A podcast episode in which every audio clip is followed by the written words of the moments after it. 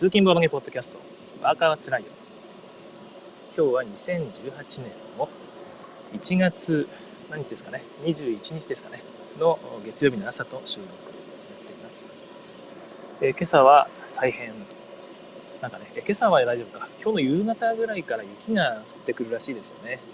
ということで、え朝まだ降ってないんですけども、運転している途中に車の給油ランプがつきまして、これはりやばいぞということで、今、まさに給油をしている状態です。セルフのところで、ガガガガーとね、給油をしているところなので、まあ、外におります。ちょっとね、雑音が入ってるかもしれないんですが、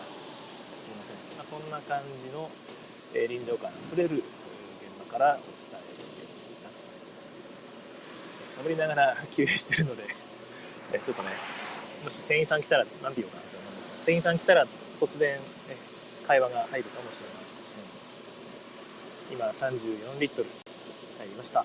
今日はですね145円なんですよね。高いですよね。あもう5000超えてる。はいはいなんとか入りおりました。今入れて早めにね元に戻ろうと思うんですけども。先週皆さんボードゲームしましたかね？ボードゲームやっぱしていかないと命の給油ができませんからね。まさに今自分でいいこと言ったなって言いな思いながら給油をしております。なんだっけ、えー、っと、そうかそうか、えー、っと、この、領収書をもらわないとね、生産できませんからね。これで終わりかな？はい。キャップを閉めたと。はい。ということで、給油が終わりましたので、車に戻ります。えちゃんと入ってるんだろうか？わからないですけど、はい。ということで、すいません。失礼いたしました。えー、今日はですね、えー、何の話をしようかと言いますと、あ、そうそう、朝ですね、えー、のボードゲームヘッドラインを、ボードゲームニュースヘッドラインを話そうかなと思ったんですが、特にないないということで、えー、先週末の最新のやつですかね、えー、で、あれか、えー、ゲームマーケット大賞のゲームマーケット大賞というか、ゲームマーケット大賞につながるアンケートですね。ゲームマアンケート会というアンケートの内容をご紹介する会というのをやりましたけども、まあ、そこで、えー、ちょっとですね、小野さんからボードゲーム大賞の審査員の一人であります、小野さんの方から、えー、なんていうか、補足みたいなものがいただきまして、それをお伝えしようかなと思って、ちょっとですね、今、道に出なきゃいけなくて、右折で注意してるので、ちょっとお待ちください。はい、信号が黄色に変わったので、車止まるかな。はい。ここで右に入れさせてくれ。はい。はい、ありがとうございます。はい、入りました。はい。えー、小野さんの方からですね、ちょっとお言葉いただきました。そちらをそのままご紹介したいと思います。新作評価アンケート、そう自分の方で何を言ったかというと、新作評価アンケートが、えっ、と、海外輸入作品もなんかそのリストに上がってるんですよね。アンケート対象になっていてですね、まあ、この中から選ぶことはないだろうけど、なんかもし選ばれるとしたら、対象がね、対象が選ばれるとしたら、まあ、つまんないし、まあ、どうなんだろうみたいな話をしたんですよね。まあ、それに対するご回答です。はい、今回から新作評価アンケートとゲームマーケット対象の選考が切り離されましたと。そのため、アンケートのリストはゲームマーケット対象のゲームが対象の対象でないものも含まれていますと。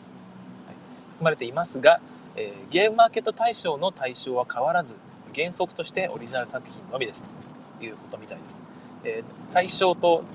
対象と対象がですねちょっと 混乱しているのでラジオ向きの文章ではないという面白さがちょっとありますよね、はい、で、えー、もう一個ですね。え追加で法人格の有無ですね。とかですね。非営利とかえ？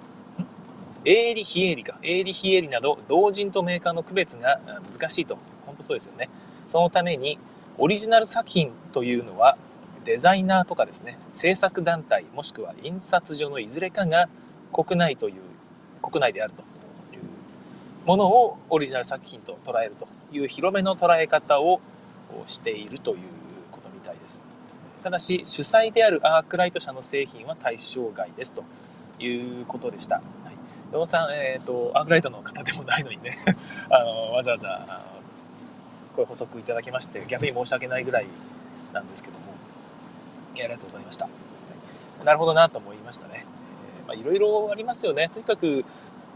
個人の作品かどうかっていうのが結局個人でも法人格持ってたりしますし逆に、えー、法人でもね、えー、ほとんど個人みたいな作品もあったりしてですね区別難しいですよね。で一つちょっと気になったのがその印刷所が国内であればオリジナル作品になるって書いてあってこれどういうことだろうなと思ったんですけども、ま、一応確認したらですねで例えば海外の作品をリメイクするとで国内の印刷所でリメイクした時にルールとかがちょっとでも変わっていればそれはオリジナル作品という扱いになるんだろうというようなご回答をいただいています。はい、うん難しいですね。はい、ということみたいです。ご紹介だけさせていただきました。ありがとうございました。はい、え今日はあということでボードゲームの紹介の方に入りたいと思います。先週購入したノームの村を早速遊んだので、え簡単にご紹介しますね。もうすでにいろんなツイッターとかで、えー、評価が上がってたりしているんですが、私これ全然チェックしてなくてですね、どなたかのツイートで面白いという評判を見まして、内容がカップから駒をガラガラとね、一振りで振り出すと。言ってみれば、えー、あれですよね。アラカルトみたいな料理ゲームアラカルトっていうのがあってそこからスパイスをコマなんか、ね、瓶からバーッと振り出すっていうアクションがあったりするんですけどあんな感じのゲームになってるみたいなんですよねあのアクションってすごく面白くてですねあれを使ったゲームっていうのをもっとみんなね作ればいいのにと思いつつあんまりなかったのでこれが自分にとってはあのアクションの2つ目のゲームということになりますでまああのアクションならばまあ、まあ、外すことはないだろうということでみんな面白いって言ってるしね、えー、速攻で購入したんですが、もうね、売ってないんですよね。メビウスさんの方で仕入れた数は全部はけはけてしまったのかですね、それとも、まだもうちょっとあって第2回のね、出荷があるのかわからないんですが、できればね、2回目の出荷があるといいなと思うゲームです。えー、どういうゲームかという話ですね。えー、続きをしますと、カップからカップに15個のちょっとしたのポーンですね、えー、木の木の駒のポーンですね。頭が丸くて体が三角形の丸い円錐状になっていると、えー、そういうポーンがあるわけですけどもそれがちっちゃいやつが15個あって、まあ、色が個別にちょっと色違いになってるんですがこれはあくまでも見分けしやすくするためにそうなっているだけで別に色に意味はないみたいです。でそれをカップに15個入れてコップカップってコップですね、えー、普通に飲めるようなコップみたいなやつがあるんですがプラスチックのやつ。これに入れてガラガラと、まあ、振らなくても振ってもいいんですがバッと中身を一振りでワンアクションで振り出すと。振り直しパンカンで2回振ったりとかってはダメです。で振り出してそこに出た数によってアクションが決まるというものなんですね、はい、で基本アクションは出た数字に対応する場所にですね、まあ、4ならば4 10なら、あ、11なら11みたいな場所に5個ぐらいかな。5個ぐらいトラックの駒を自分の駒を置く場所が書いてあってですね。そこに6080100120160とかですね。いうふうに数字が少しずつ上がっていくようになってるんですね、はい、中には120から始まって360で終わるとかちょっと数字適当なんですけどそれぐらいの幅があったりですね。この数字を出すとちょっとたくさんもらえるぞみたいな場所があったりもします。でそこにその面が出たら自分のコマですね。自分の色のコマをそこのトラックの一番下空いてる場所ですね。置くか、えー、もしくはすでに置いてあれば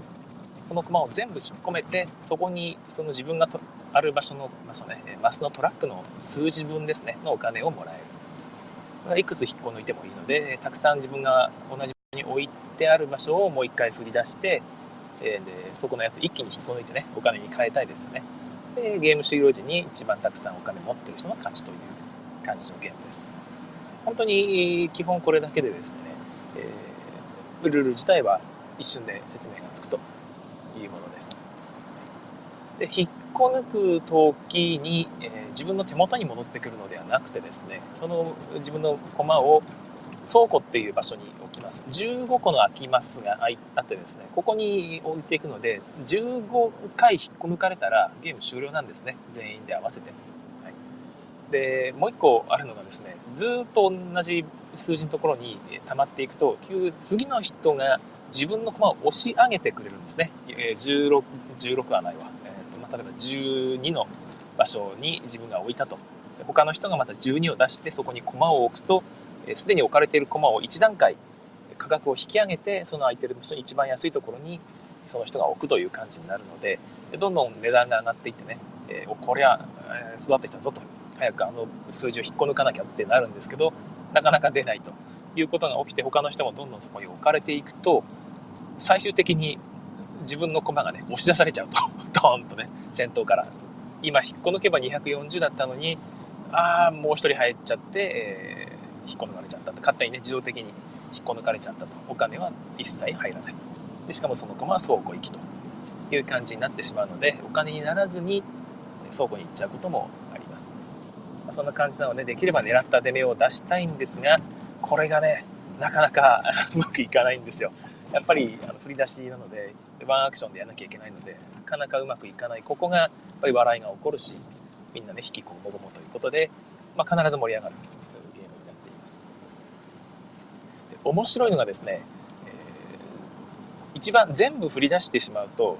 その手番はドボンなんですね。何もできない。でその上ですね手元から4040 40いくらだっけ？40分からんけど40金ですね。この間なんとか金っていうとオタクっぽいっていう 意見を見かけてしまって、えー、躊躇してるんですけど一応メビウスさんの役ですね。正式な役に40金っていう書かれ方してますので、えー、正式な書き方です。言い方です。40金を市場っていうボードの真ん中に支払わなければならないと。これだけは何としても避けたいんですよね。何もできない上に自分だけ40金減ると、はい、でつまり15個振り出してしまうとダメだということです。で、どんどんそうすると真ん中の市場のところにお金がね、40、80溜まっていくんですよね。はい、で、えー、それを全部回収する手段があってですね、どの出目を出さなきゃいけないかというと、14ですね。うまくできてますよね。14を振り出せば、中、その、ここに置いてあるやつを全部回収できると。で、みんながそこを狙うんですけど、やりすぎるということで、えー、なってしまうという感じですね。これが非常に面白い。この部分だけでももう十分面白いんですが、まだいくつか、えー、フューチャーがあるというところです。ここで、えちょっとコメントのご紹介しますね。えー、忘れていました。はい。えー、なおさん、おはようございますと、えー、今日から天気に気をつけないといけないですね。ということですね。本当なんですよね。天気が午後から悪くなるので、今日休みたいと言いたいんですけど、なかなか言えないですよね。まだ今全然天気普通なので、えーまあ、よ悪くなるかわかんないですし、ただ帰りに悪くなるっていうのはね、ほぼ確実っぽいので、皆さん本当にお気をつけください。明日はね、休む準備した方がいいかもしれないですね。はい。ということで、もう明日休みますと言ってしまうとね、今日中に。でもいいかもしれないですね。はい、シュウさん、おはようございます。東京もこれから積雪の予報ですということで、皆さんも午後から帰った方がいいんじゃないですかね、ご飯食べて。本当にそう思います。はい。えー、佐藤さんえ、給油お疲れ様です。ありがとうございます。ここか、ここに、ここにお疲れ様なのか。はい。ということで、もう帰りにね、なんか渋滞の中で給油できるかできないかってね、ガチガチするよりいいかなと思いまして、今やってしまいました。はい。なおさん、北海道のセルフ料金は142円ですということで、いやなかなか安いですよね。北海道なんか高いイメージがあるんですけど、どうなんだろう。145円っていうのもかなり高いところで自分今入れてしまったような気がするんですけど、まあ、仕方ないな。数百円の差なら1回ぐらいなんで、え、仕方がないと切っています。え滝沢正和さん、おはようございます。おはようございます。え、いつもありがとうございます。えー、ひろしあんさんもおはようございますということで、おはようございます。皆さんいつも聞いてくださいましてありがとうございます。今日はじゃ早めに出ていまして、いつもならもう8時半ぐらいになるところに、ような場所に到着していますね。ひょっとして放送が終わる前に現地に着いてしまうんじゃないだろうか。まあ、それはそれで、はい。行きます。飲むの村、そんな感じでですね、15を出しちゃいけないけど、真ん中に市場にお金が貯まってくると14を出したいというですね、えー、いう感じになっているんですよね。でちなみに回収に成功すると、中身、市場が空っぽになるんではなくて、一応40金がそこに1回置かれます。ちょっと置きたい感じですよね。ワンアクションで40金っていうのは、え非常に嬉しい。それだけでも嬉しいものなので、できれば取りたいなと思います。はい他の場所ってね、置いて回すぐに回収しても80金とかにしかならないので、まあ、2アクションで、ね、うまいことやっても2アクションで80 40 80金になる1アクション分あたり40金ぐらいしかならなかったりするので、全然いいんですよね。1アクションで40金取れる。はい、そんな感じになっているんですが、まあまあ普通はやっぱり、えやりたくないと。ちなみに1個も出ないっていうのもやっぱりドボンなのでダメですね。1個しか出ないっていうのも、えっ、と、確かダメですね。1個しか出ないっていうのなんだっけ？やっぱり40金真ん中払わなきゃいけないんだっけね。1とか3とかそういう15とかっていう数字が出てしまうと真ん中に40金払わなきゃいけないという感じになってま。あ、という感じでですね、極端な数字ですね。少なかったり多すぎたりっていうとダメなので、じゃあ真ん中ぐらい狙ってきゃいいじゃんってなるんですが、7、ちょうど中間の7という数字を出してしまうと、今自分がボードに置いてある駒ですね、自分の駒を1個引っ込めて倉庫行きというですね、えー、かなり残酷な内容になっていまして、それもそれで出したくないんですよね。これが本当にうまくできてるなという。あ、そう、作者の話してなかったたんですけども、えっ、ー、と、ベルナルド・レンヒさんですが、ちょっと読み方がわからない。あと、ウベラップですね。この2人って、あれですね、クイントとか、あと自分が大好きなステップバイステップっていう、イージープレイのゲーム出してたりするんですよね。えー、かなり大ファンこのゲーム大ファンなので、えー、同じ人が作ったってことで、さすが分かってる。外さないっていう感じがします。7も、で、じゃあ1もダメ、3もダメ、15もダメ、7もダメと いうことで、えー、結局、結局狙った数字出さなきゃいけないんですよ。このゲーム。えー、リスク回避して、このぐらいでちょうどいいっていうのは、もう基本的にできない。あの数字出すっていうふうにやらなきゃいけないんですよね。そこがうまくなってて、まあ、それで大体失敗するということになっています。え他にもいくつか作業場って言われる単にそこにね、え自分の商品コマっていうのを置いて回収する以外にもあなんかイベントが起こるマスがあります。数字を忘れてしまったので今うろ覚えで喋るので違ってるかもしれないんですが例えば10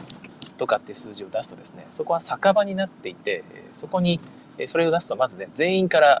10金ずつもらえると。プレイヤー全員からね。それだけでもかなり嬉しいですよね。で、自分の駒をそこに1個置いとくんですね。そしたらまた次の別別の誰か、まあ、自分でもいいんですけども、また10を出したらですね、すでにそこに1個置いてある状態でもう1個自分の駒を置くわけじゃないですか。合計2個全員分で置かれていると。すると20金ずつ全員からもらえる。はい、で、もし3人目が置かれたらですね、30金ずつという感じでどんどん増えていってですね、これは10出したいわとなるんですね。で、10出したいわとなるんですけど、やっぱりその、10って結構大きい数字なので、そこそこきいアクションでバーッと振らなきゃいけないんですよね。でそうすると、全部出ちゃうというね、って感じです。はい。で、心が汚れた大人とやると、何、いっぱい出ちゃったの？みたいな、えー、げしたことを言う人がいるんですが、まあ、こういう人は天罰が下ると思います。はい。私のことですけども。えー、そんな感じの非常に面白いゲームとなっていて、子供ゲームというわけではないと思うんですが、まあ、子供であっても一緒に遊べるし大人同士でも必ず盛り上がるという非常に良いゲームになっています。え2人から遊べるみたいなんどうなんだろう？これ2人で遊んでも面白いのかな？2人から6人まで遊べるんですね。でしかも30分で終わってボードがあってでアクションとちょっとしたお金、えー、稼ぎができるというですね。個人的にここまで理想的なボードゲームってなかなかないんじゃないかっていうぐらいボードゲームとして、取り回しがいいし面白いし自分も遊びたいと思える良いゲームな気がします。なんかもう今年はいろいろなんかその来年の SDG になっていいんじゃないかっていうようなゲームがいっぱい出てますよね。カルバカードゲームもそうだしアズールもなんか SDJ 入りしてもいいんじゃないかと思ったしこれなんかもかなりそれに近いような感じがしますしなんかいろいろありますよね。うん。いやほんと傑作が今年は多いような気がしています。はいえー、まあ、30分で終わるという感じで軽く終われるゲームですね。なんか気をつけた方がいい点あったかな。ホラボドでいつもやってるじゃないですか。えー、褒めた後は悪い点もちょっと言うっていうね。あれ、いいですよね。で、褒め、ダメな点言おうかなと思ったんですけど、ちょっとやっぱ運要素が大きいかな。うん。どうだろう。わかんないんですけどね。悪い点が見当たりません。えー、大好きです、こういうゲームね。はいちょっとそのメカニクス的な話をちょっとだけすると、これ、このゲームってカップから振り出すという、なんか、アクション、斬新なアクションが入ってるわけなんですけど、まあ、斬新とも言えないのかなどうなんだろう。あんま見かけないアクションが入ってるんですが、構造としてはバーストゲームなんですよね。えー、たくさん、えー、まあ、ある数字出したいとたくさん大きい数字出したいんだけど出しすぎるとバーストしてドボンするという部分があって、まあ、そのバースト的なドキドキ感、えー、それ言っちゃうんですか？みたいなそういう周りのね緊張感みたいな高まりみたいなのもあると。でみんながドボンするとイエーイってなる。あの感じが、えー、一瞬で決まるっていうところが素晴らしいなと。バーストゲームだったら例えばサイコロを振る振り直すの振り直さないの？とかねみんながこうワイワイワイ言うやつもあるんですがあれダウンタイムが結構あるんですよね。もう一枚めくるのとかね、えー、いやちょっと待って考えさせてみたいないう状態になる。その感じも楽しいし楽しいし、えー、全然いいんですけどもテンポが、えー、ちょっと悪くなるところもあるというのがあるので、えこのワンアクションでそれ全てが決するというねバーストの楽しみ、えというのが一瞬で決するというのが非常に良いなと思いました。このメカニクス、ね、もっと使われてほしいですよね。自分も使いたいな。なんかでうまく使った簡単なゲームを作れるといいんでしょうけど、まあ、今出しても、ね、このノームの村の バックになってなってしまうんでね難しいですね。みんなが忘れた頃に自分が思い出せると最高ですね。はい。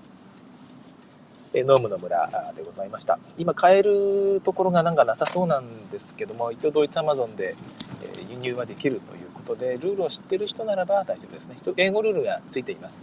こちらを見ればつついてたかな？ちょついてると思うんですけど BGG に正式なソッホのですねあの英語訳が公開されていたのでこちらから普通にダウンロードしてみることができます、はい、残りはですねトリックと怪人についてご紹介します。トリックと怪人はブレンブレインゲームズさんですねの斉藤さんが作られたゲームで私ここの作品は麻雀拡張カードっていうもので初めて知りました。イラストがね、えー、かっこいいんですよね。で、この方誰だろうと思って調べたら、赤瀬ヨグさんなんですよね。あそういえばそうだったと思って、あのー、麻雀格闘拡張カードゲームですね。カードか、麻雀拡張カードのイラストも赤瀬ヨグさんで、その時も驚いたんですが、あの、えテーブルゲームインザワールドで4コマ漫画、ね、ボドゲで遊ぶよう連載中の赤瀬ヨグさんが、このかっこいいイラストも描かれているということで、さすが多彩な方ですよね。えー、すごいなと思います。えこちらのトリックと怪人どういうゲームかというと紹介ボードゲームメモでラブレターの次が狙えるという書き方をされていたんですが本当にそういう感じのあラブレターみたいなゲームっていう言い方はね全然違うんですけどなんかそのラブレターになんとなくねその感覚が近いようなゲームで、え、推理ゲームになってるんですよね。まあ、ラブレターも推理ゲームっちゃ推理ゲームなのかな。はい。えー、基本的に1から10のカードがあります。で、10枚あると。一応11枚っていう1のカードが2枚あるパターンでも遊べるんですけど、まあどちらでもいいと思います。で、基本的にユニークカードで、一つ一つに特殊能力がついていると。で確かにそう聞くとラブレターっぽいですよね。で、それを手札として2枚ずつ全員に配って、残りは伏せておくという感じですね。そうすると、え、8枚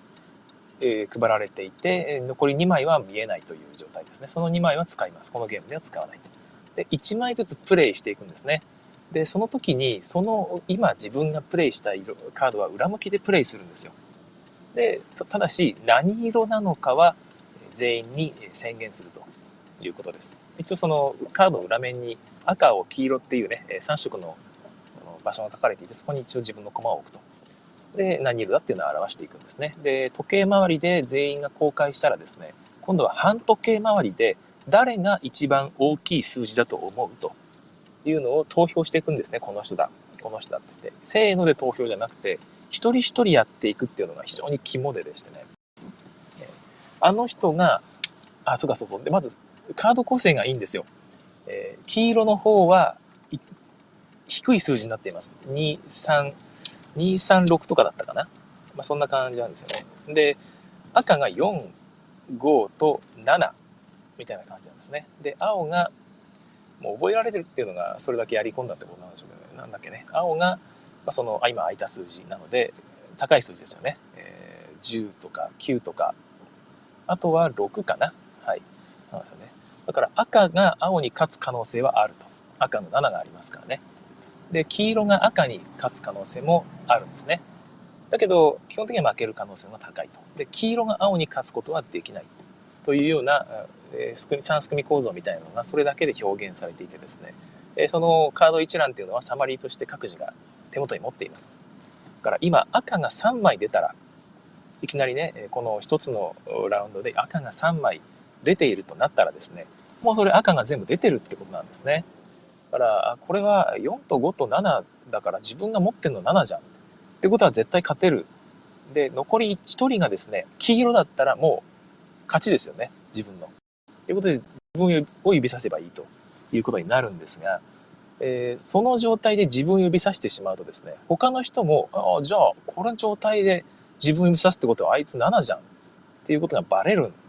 ですよね。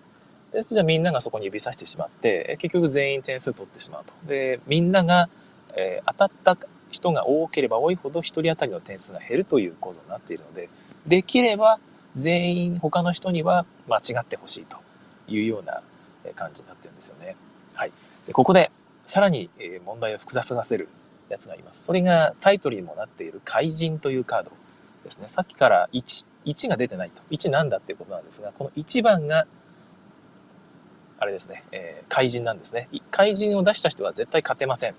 ただし、裏向きで出した時に自分の色を偽れるんですね。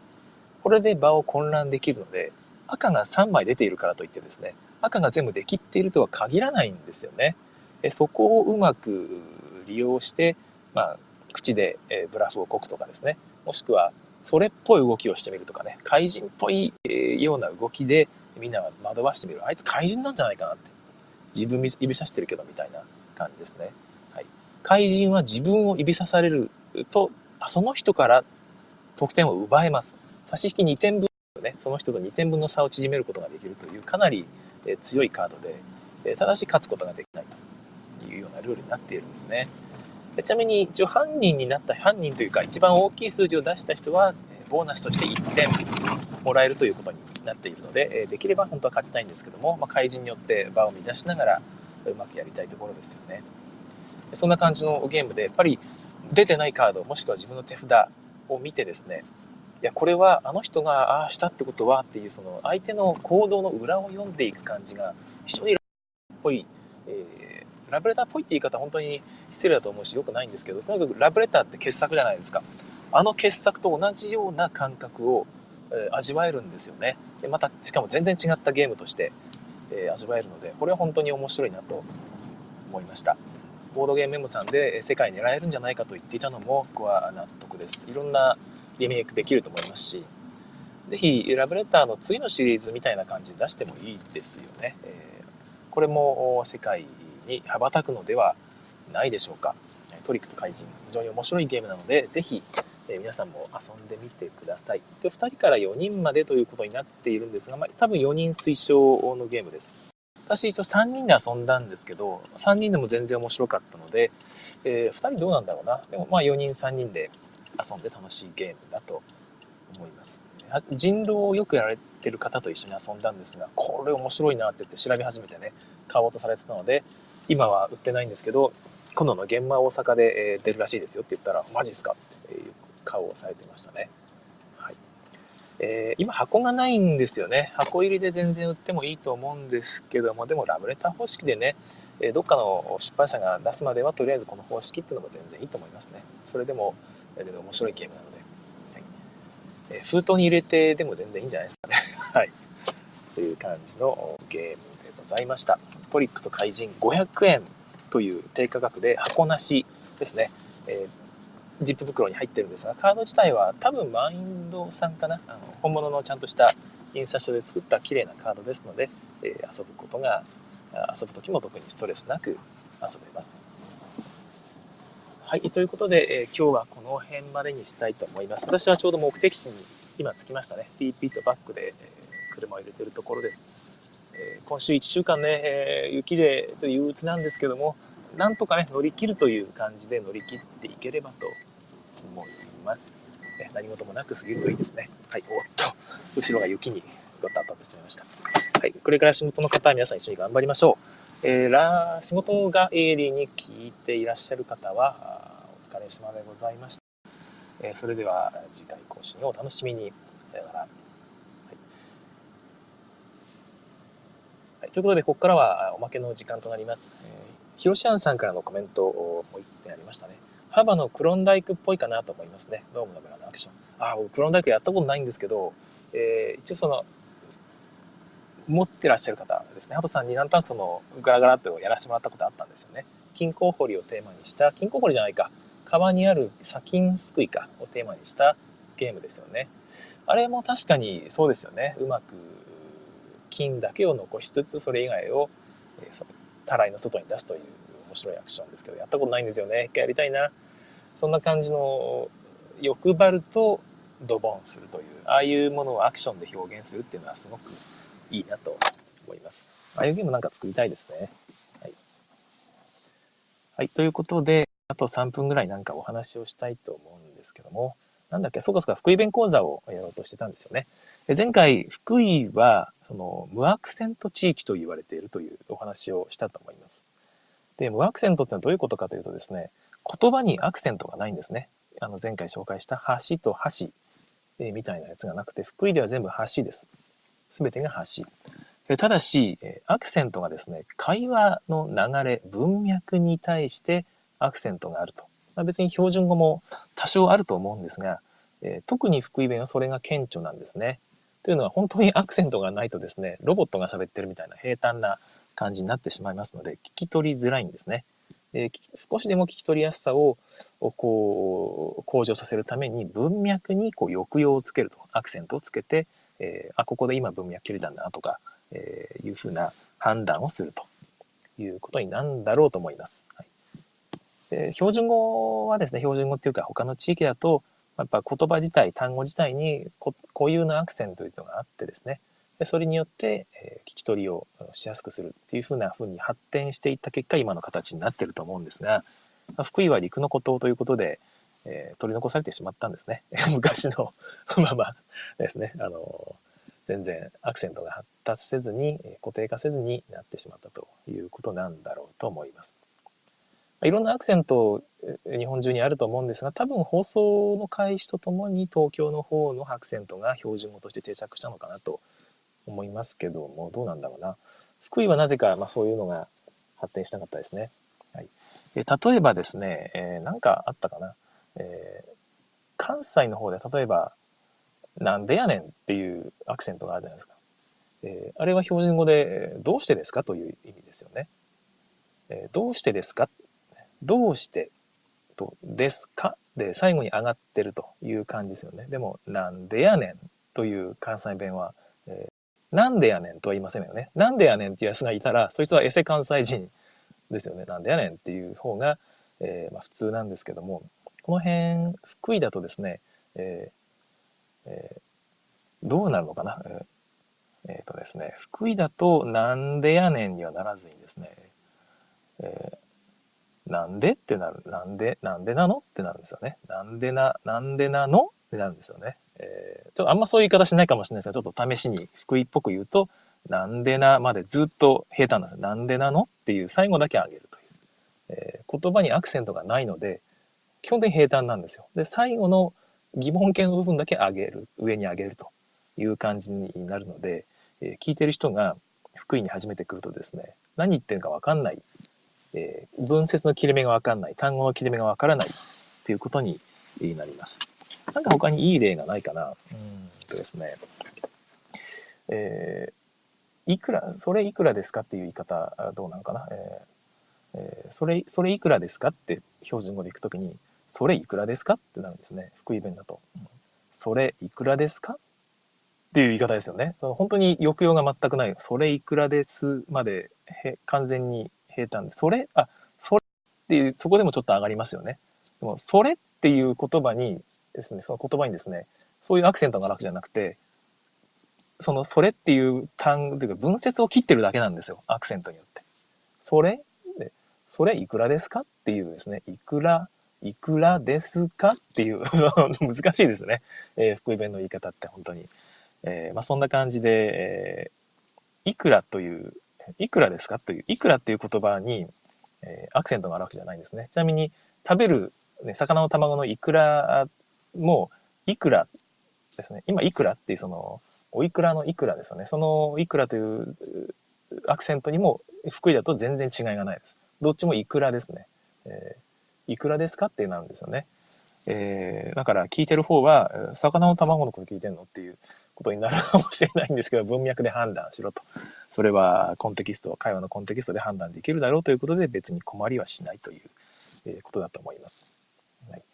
福井弁こんな感じで、えちょっとアクセントがいろいろあるんですけども、また、え変わった地域だと思うので、来たらですね、ちょっと耳をそば立ってみると面白いかもしれません。はい、えということで、え福井弁講座第2回、これまでとしたいと思います。えー、シュウさんからコメントがもう一点届いていますね。えー、トリックと怪人は本当にシンプルな傑作だと思いますということで、はい、本当にそうなんですよね。えー、このゲーム、例えばですね、ちょっと思いついたのがあってですね、えー、もうちょっとカードを増やして、2、3枚、4枚、3枚ぐらい増やして、自分のカードを選ぶと、マイナス点になってしまうという。ただし、人から選んでもらうとプラスになると。いうようなカードを入れたら、ちょっとまたね、ゲーム変わるんじゃないかなとかいうことを考えたりもしたんですけど、おそれね、それやっちゃうと、なんかね、ゲームの感じが、ドクロとバラっぽくなるのかなとか、えー、いろいろ思いまして、それは確かに違うなっていう気がしたんですよね。で、えー、多分その作者の斉藤さんはドクロとバラぽくはしたくなかったのかなとか、まあ、いろいろ考えて、います。また拡張とかも出てくるのかもしれないですし、その時にはね、またいろんな効果が出るかもしれないんですが、ま、今後の発展楽しみですよね。はい。ぜひ皆さんも遊んでみてください。ということでコメントもないのでここまでにしたいと思います。えー、ありがとうございました。